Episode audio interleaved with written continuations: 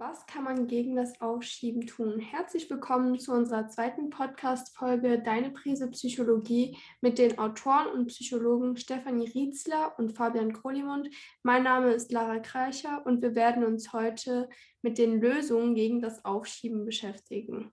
Somit kommen wir zu meiner ersten Frage. Wie sollten wir das Problem generell angehen? Wo sollen wir dann anfangen? So etwas vom Ersten, was ich immer mache, wenn ich äh, mit Aufschieberinnen, Aufschiebern arbeite, ist, dass ich ihnen verbiete, mehr als eine bestimmte Zeit pro Tag zu arbeiten. Man nennt diese Methode Arbeitszeitrestriktion, die hat sich in vielen Studien als sehr wirksam erwiesen, weil was wir oft sehen, ist, dass Aufschieber ähm, den ganzen Tag eigentlich mit der Arbeit beschäftigt sind, dass sie ein schlechtes Gewissen haben, dass sie daran denken, was sie alles machen müssten aber nicht wirklich etwas davon tun. Und durch diese Arbeitszeitrestriktion kann man eben zwei Fliegen mit einer Klappe schlagen. Auf der einen Seite wissen die Aufschieber wieder, sie haben wirklich Freizeit, also sie dürfen sich außerhalb von dieser festgelegten Arbeitszeit entspannen, erholen, ihren Interessen nachgehen. Und das führt oft dazu, dass sie dann wieder mehr Kraft haben, um sich an die Arbeit zu machen. Und das andere ist, wenn zum Beispiel ein Aufschieber weiß, ich darf nur drei Stunden an meiner Arbeit schreiben an diesem Tag, dann ist es automatisch so, dass sie diese Zeit dann gut nutzen wollen. Also dass sie quasi aus dem, äh, aus dem Gedanken heraus, ich darf nur drei Stunden oder wird diese Zeit wertvoll. Man überlegt vielleicht kurz vorher, was man denn tun will. Und wenn man dann den Wecker stellt und die Zeit abläuft, dann will man wirklich in dieser Zeit auch etwas geschafft haben. Also das wäre eine Möglichkeit, dass man so eine Selbstverpflichtung eingeht, dass man ein Arbeitszeitbudget festlegt und das sollte nicht zu groß sein. Also wirklich lieber, wenn man ein harter Aufschieben ist, mit einer Stunde oder einer halben Stunde beginnen und erst wenn man diese Zeit wirklich gut nutzen kann, dann ist es erlaubt, ein bisschen höher zu gehen, zwei, drei Stunden an einem Tag dann zu arbeiten. Was auch oft hilft, gerade wenn man den Einstieg nicht findet in die Aufgabe, also ich habe mir jetzt beispielsweise vorgenommen, mich heute auf eine Zwischenprüfung im Studium vorzubereiten und ich schiebe das vor mir her und weiß nicht recht, wie ich den Einstieg finde, dass man mit der sogenannten 10-Minuten-Regel arbeitet. Auch das ist hilfreich. Das heißt, ich stelle mir den Wecker auf 10 Minuten ein und fange einfach mal an, irgendwo, wo es mich gerade hinzieht und wenn der Wecker nach zehn Minuten klingelt, dann überlege ich mir, möchte ich jetzt noch weitermachen, dabei bleiben oder breche ich für heute die Arbeit ab? Dort kommt am Anfang oft der Einwand, ja, was bringt das denn? Ich würde dann immer nach zehn Minuten das Handtuch werfen und dann habe ich am Ende doch so wenig gemacht. Erfahrungsgemäß merkt man aber dann, wenn diese Anfangshürde erstmal genommen ist, dann kann man sich deutlich besser einlassen auf die Arbeit und selbst wenn man eine Woche lang immer nach zehn Minuten abbricht, hat man am Ende der Woche trotzdem eine Stunde zusätzlich gelernt, einige Folien bearbeiten können oder hier und dort an seinem Konzept weiterschreiben dürfen. Und das gibt oft den ersten Schub, um dann wirklich auch weiterzumachen. Vielleicht noch so etwas Kleines. Ähm, die Frage, was fällt mir am leichtesten, was macht mir am meisten Spaß, damit anzufangen nicht mit dem Schwierigsten oder das Schwierige, das Mühsame, das Langweilige, das kann man dann machen, wenn der Druck steigt, wenn die Prüfung näher rückt, der Abgabetermin, dann fällt es einem oft leichter, sich an die Sachen heranzuwagen. Und wenn man sich sagt, ich fange mit dem interessantesten, einfachsten an, dann fällt es einem leichter, früher schon anzufangen und nicht so lange zuzuwarten. Meiner zweiten Frage, und zwar eine typische Situation ist folgende. Es gibt enorm viel zu tun und dies führt schnell dazu, dass man sich überfordert fühlt. Wie gehen wir dann richtig mit solchen Situationen um? Ja, also dieses Erleben, das ist alles so ein Riesenberg. Wie soll ich das nur schaffen? Ich packe das sowieso nicht. Wenn man die Bücher vor sich sieht, die man da lesen sollte oder all die Unterlagen, die man durcharbeiten sollte und schon völlig erschöpft ist, nur von dem Anblick der Materialien, das sehen wir sehr häufig, ist auch ganz normal. Bei den Aufschiebern sehen wir das in deutlich ausgeprägterem Maße. Und dort können wir an verschiedenen Punkten ansetzen, um mit diesem Gefühl der Überforderung umzugehen. gegen das Empfinden, dass dieser riesige Berg nicht zu bewältigen ist, hilft es oft in einem ersten Schritt ganz konkret Prioritäten zu setzen. Das heißt beispielsweise im Hinblick auf eine anstehende Prüfung im Studium die Unterlagen durchzugehen und zu schauen, welche Themen, welche Inhalte sind ganz zentral, sind wirklich wichtig, was muss ich können, um die Prüfung am Ende zu bestehen da hilft es oft, wenn ich mir beispielsweise bei der Fachschaft alte Prüfungen holen kann oder auch die Fragenkataloge durchsehen kann, die zum Teil auch zur Verfügung gestellt werden von den Professoren. Oder wenn ich auch jetzt als Berufsschüler die Lernziele nochmal genauer unter die Lupe nehme und schaue, was muss ich wirklich beherrschen am Schluss, damit ich für diese Prüfung gut gerüstet bin und dann wird es immer auch Inhalte geben, die sind weniger wichtig oder die sind eher Füllmaterial, das nice to know am Ende noch, dass man dort ausgeht und schaut, wie möchte ich die Prioritäten verteilen und dann starte ich wirklich mit dem, was ganz zentral ist. Um dieser Prioritätenfrage auf die Spur zu kommen, kann man sich auch überlegen, angenommen, die Prüfung wäre morgen, was würde ich in dem Tag heute unbedingt noch bearbeiten wollen, um die Wahrscheinlichkeit zu maximieren, dass ich es bestehe. Und das hilft einem oft, die richtige Stoßrichtung zu finden und sich nicht so schnell in diesen Details zu verlieren und dieses innere Gefühl, dass man alles können muss, sonst wird da eine Katastrophe ausbrechen, überwinden kann. Bei den Abschlussarbeiten hilft oft gegen dieses Gefühl der Überforderung, wenn man sich bewusst macht, ich muss das Rad nicht neu erfinden, sondern ich darf mir auch Unterstützung holen. Also beispielsweise, wenn ich keine Ahnung habe, wie man eine Bachelorarbeit verfasst, dass ich mir sagen kann, ja, das ist klar, ich habe das noch nie gemacht, das ist eine völlig neue Situation. Wie und wo kann ich mich informieren, wie das geht? Dass ich beispielsweise mir den Leitfaden von der Uni-Webseite runterlade. Ich kann auch schauen, ob es in der Bibliothek alte Abschlussarbeiten gibt, im selben, in derselben Domäne, die gut bewertet wurden. Dann kopiere ich mir vielleicht mal vier bis fünf Inhaltsverzeichnisse, um einfach zu schauen, wie haben andere Leute das aufgebaut, wie funktioniert das, wie schreibe ich zum Beispiel einen Abstract, damit ich dort bestimmte Vorlagen auch habe, an denen ich mich orientieren kann.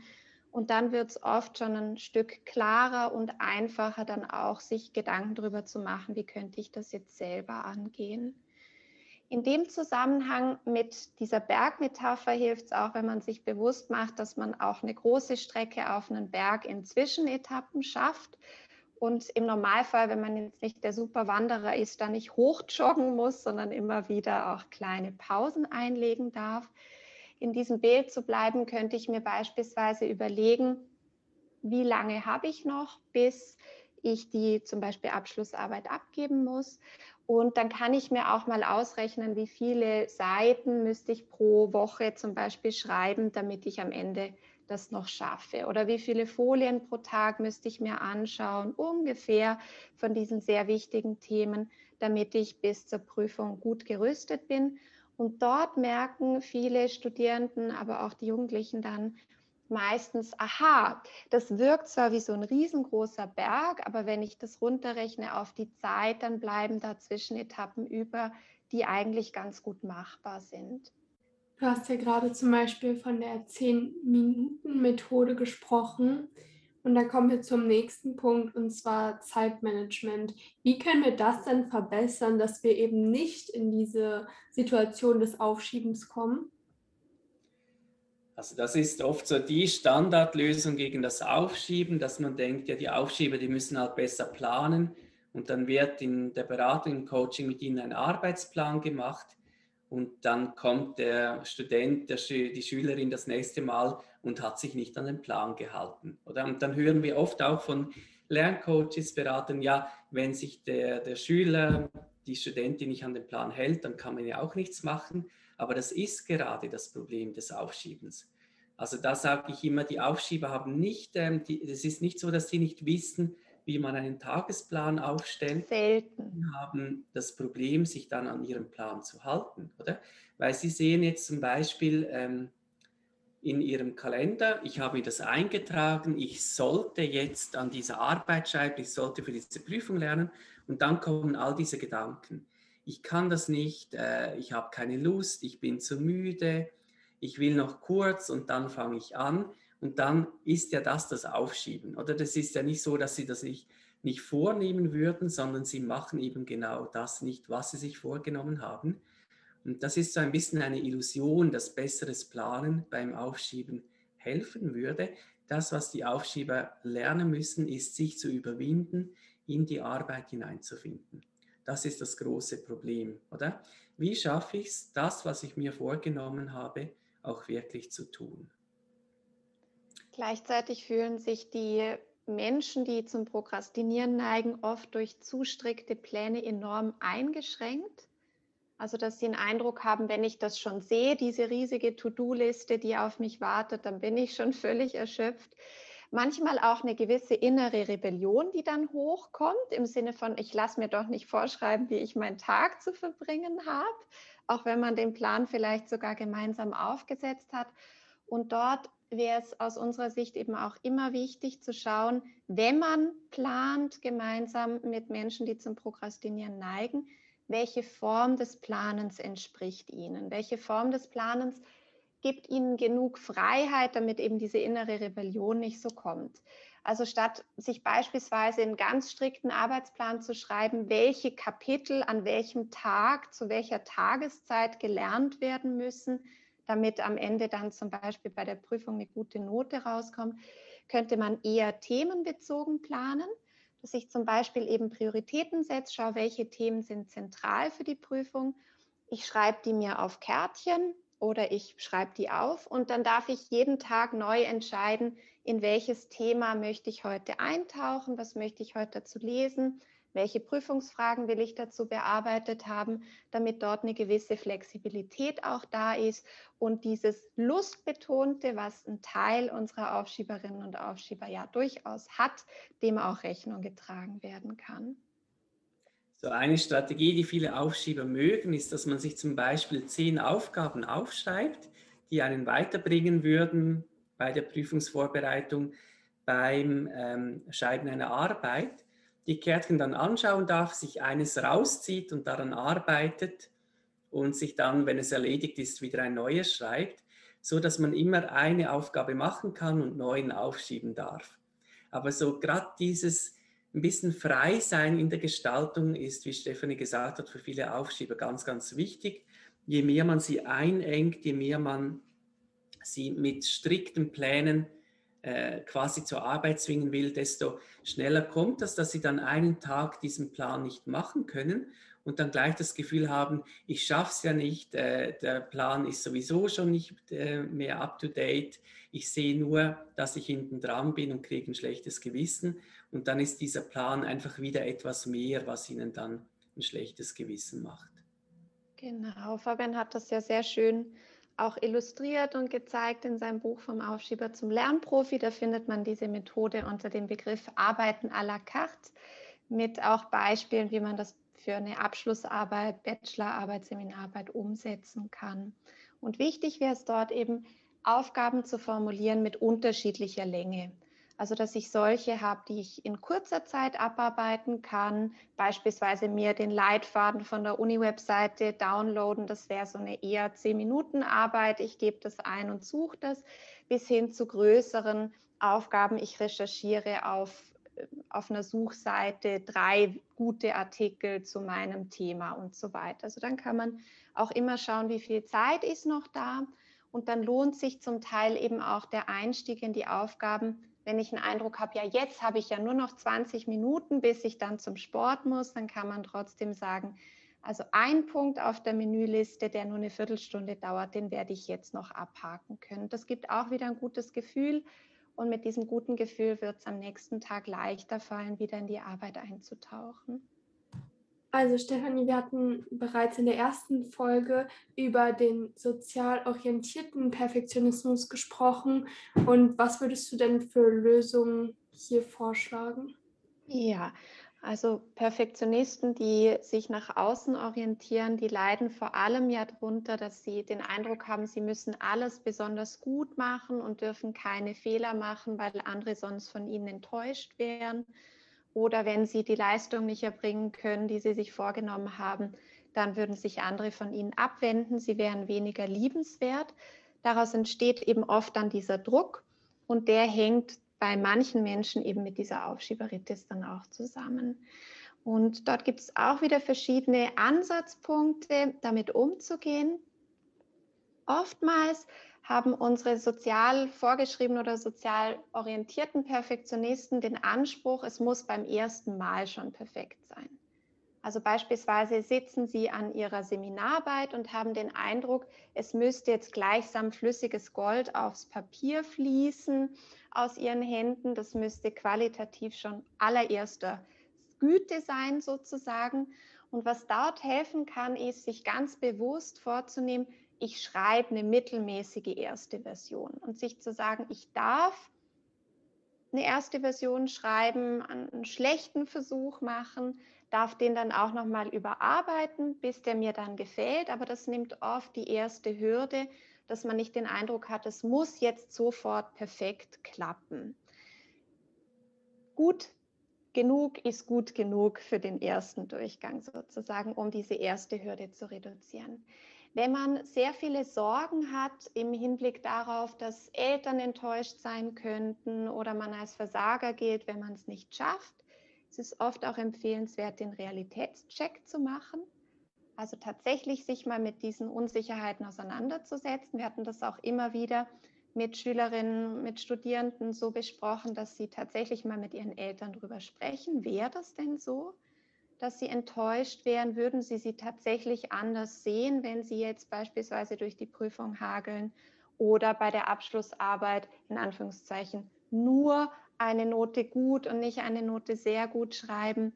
Und da sind die Klienten oft überrascht dann, dass die Eltern das ganz anders einschätzen würden und ihnen dort auch zum Teil ja gut zureden können und dadurch auch diese ja, diese Anforderungen ein Stück weit reduziert werden kann. Die Menschen, die eben zu diesem sozial vorgeschriebenen Perfektionismus neigen, haben oft auch sehr viel Angst davor, anderen ihre Arbeiten zu zeigen, weil sie immer den Eindruck haben, es ist noch nicht gut genug, ich kann damit noch nicht nach draußen gehen, es darf erst dann präsentiert werden, wenn es perfekt ist. Und da versuchen wir auch immer, die Jugendlichen und Erwachsenen dazu zu motivieren und zu ermutigen, dass sie früher mit den Inhalten nach draußen gehen. Also dass ich auch mal meiner Professorin einen Teil schicken darf von meiner Seminararbeit, der vielleicht noch nicht ganz perfekt ist aus meiner Sicht, um eben dann auch früh genug Feedback zu bekommen, wie könnte ich dort weiterzuarbeiten und andererseits aber eben auch, um zu merken, die Anforderungen sind vielleicht gar nicht so hoch, wie ich die wahrnehme. Also vielleicht ist es schon gut genug und beispielsweise die Professorin oder der, der Assistent, der bekräftigt mich in dem, was ich tue und das kann auch wieder diese innere Unruhe ein Stück weit reduzieren. Also das ist zum Teil ein großes Problem beim Aufschieben, dass viele Aufschieber eben nicht die Sachen zeigen wollen, Angst haben vor Feedback und dann eigentlich alles unter Verschluss halten, bis ganz am Ende es dann abgeben und dann das Feedback bekommen, dass es nicht das ist, was erwartet wurde. Und das ist natürlich dann ganz schlimm, oder wenn man mhm. dann so eine Arbeit nochmal machen muss. Und das wäre nochmal ein Grund mehr, um wirklich relativ früh da auch etwas zu zeigen, sich mit anderen auszutauschen. Das können ja auch äh, Kommilitonen, andere Schüler, Studierende sein, um zu sehen, bin ich denn auf dem richtigen Weg oder nicht. Und dort nicht das Gefühl zu haben, ich verliere dann mein Gesicht, sondern sich zu sagen, ich möchte jetzt, wenn ich den Kurs korrigieren muss, oder dann möchte ich das jetzt wissen, wo ich gerade losgefahren bin und nicht dann, wenn ich am falschen Hafen angekommen bin. Also ihr habt ja gerade davon gesprochen, wie es dem Umfeld geht, wenn man zum Beispiel eine Prüfung nicht bestehen sollte. Mal generell, wie sollten wir dann mit Misserfolgen umgehen und was können wir aus diesen lernen, damit wir dieselben Fehler in der Zukunft vermeiden können? Ein Weg, um sich von Misserfolgen nicht aus der Bahn werfen zu lassen, ist das, was wir in der Psychologie als Selbstmitgefühl bezeichnen also uns selber mit einer liebevollen Haltung begegnen, auch wenn es uns nicht gelingt, beispielsweise bestimmte Ansprüche zu erfüllen. Selbstmitgefühl, das besteht aus drei Bausteinen. Der erste Baustein wäre achtsam wahrnehmen, wie es mir im Moment geht. Also jetzt bekomme ich beispielsweise eine ungenügende Note zurück oder ich erhalte die Information, dass ich die Prüfung nicht bestanden habe dass ich das zulassen kann und mir innerlich sagen kann, jetzt bist du total enttäuscht, du hast dich super gut versucht vorzubereiten, es hat nicht gereicht, das ist ein riesengroßer Frust, das darf sein. Also dass ich nicht versuche, gegen dieses Gefühl anzukämpfen, sondern das zuzulassen, mitzugehen. Der zweite Schritt wäre, dass ich versuche, mich innerlich mit anderen Menschen zu verbinden, denen es ähnlich geht. Also dann könnte ich mir beispielsweise sagen, gibt so viele Studierende auf der Welt, die durch ihre Abschlussprüfungen rasseln. Denen geht es genauso wie dir. Die sind enttäuscht, die sind gefrustet. Das ist manchmal Teil vom Leben und das ist ätzend und das darf jetzt im Moment ätzend sein.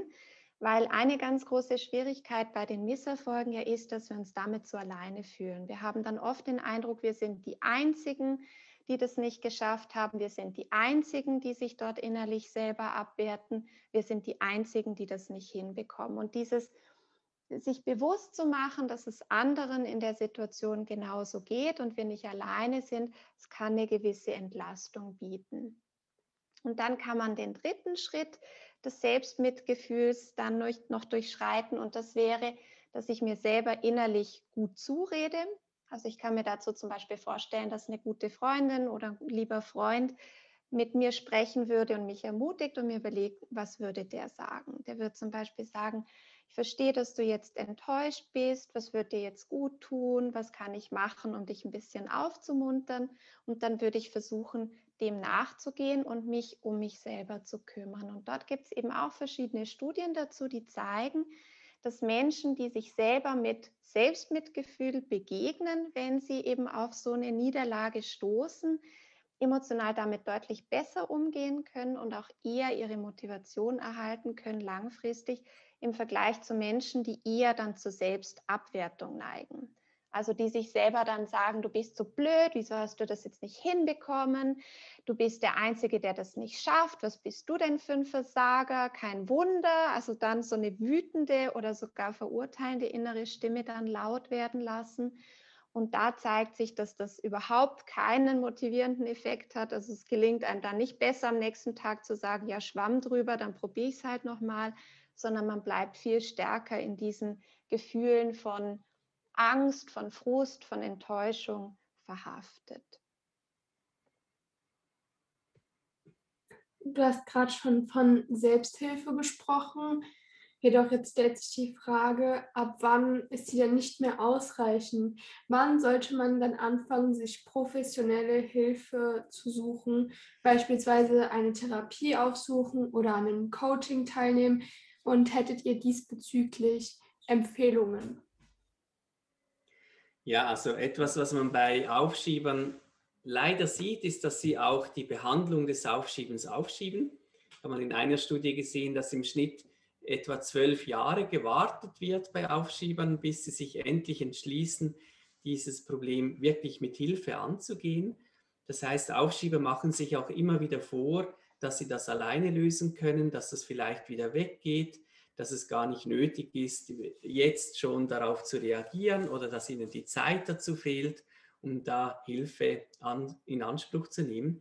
Und das wäre eben ganz, ganz wichtig, sich einzugestehen, ich schiebe immer wieder auf, ich habe das Problem alleine nicht lösen können. Und ich würde sagen, ab dem Punkt, wo wirklich wichtige Ziele nicht mehr erreicht werden, wäre es wünschenswert und hilfreich, wirklich sich Hilfe zu suchen. Gerade beim Aufschieben, finde ich, hat es oft auch kostenlose, gute Hilfe. Also ganz viele Schulen und Universitäten bieten dort kostenlose Beratung an. Zum Teil gibt es auch Gruppentrainings, die man dann besuchen kann, wo man mit anderen Aufschieberinnen und Aufschiebern gemeinsam an diesen Schwierigkeiten arbeiten kann. Und das heißt, die Investition ist gering, oder? Also man hat kaum Kosten, man investiert ein bisschen Zeit, aber das kann wirklich den Umgang mit diesen Schwierigkeiten fürs ganze Leben verbessern. Und da würde ich wirklich einfach mal auf die Webseite der Schule oder der Uni gehen, schauen, gibt es da ein Unterstützungsangebot und was muss ich tun, um davon profitieren zu können und das dann einfach in Anspruch nehmen. Was wir auch immer wieder beobachten, ist, dass manche Aufschieber, die chronisch damit zu kämpfen haben, also schon jahrelang sich in diesem inneren Kampf gegen den inneren Schweinehund befinden, zum Teil auch mit der Zeit eine depressive Störung entwickeln.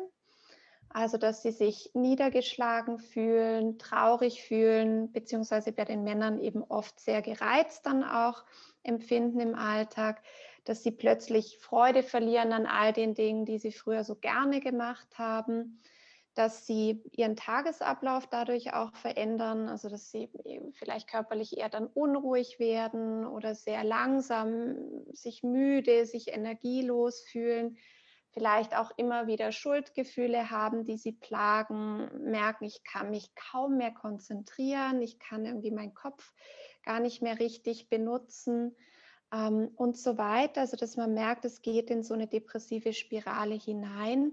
Und an der Stelle wäre es wirklich dann auch wichtig, allerspätestens sich professionelle Hilfe zu suchen, also dass man dort sich psychotherapeutisch angliedern lässt, damit man dort die Unterstützung findet, die man braucht, um eben wieder zurück ins Leben zu finden.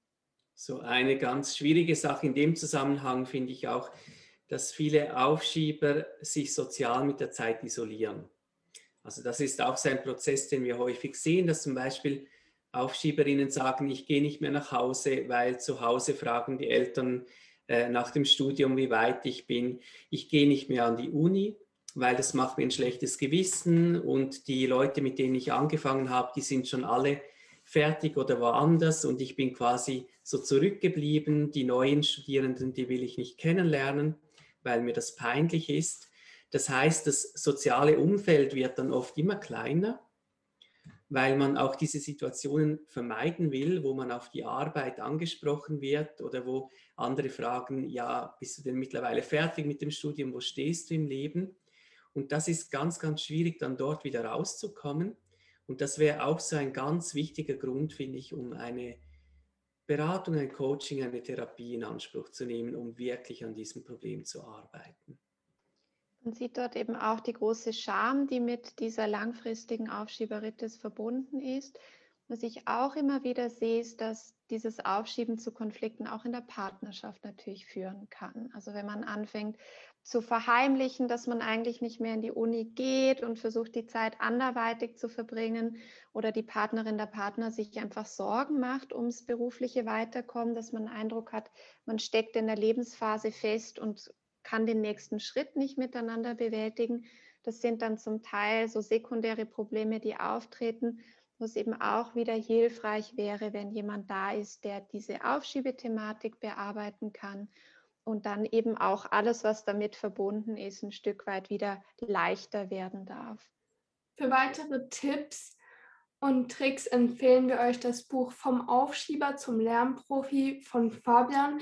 In diesem werdet ihr nochmal ausführlichere Tipps finden, wie ihr endlich es schafft, eure Arbeit zu bewältigen.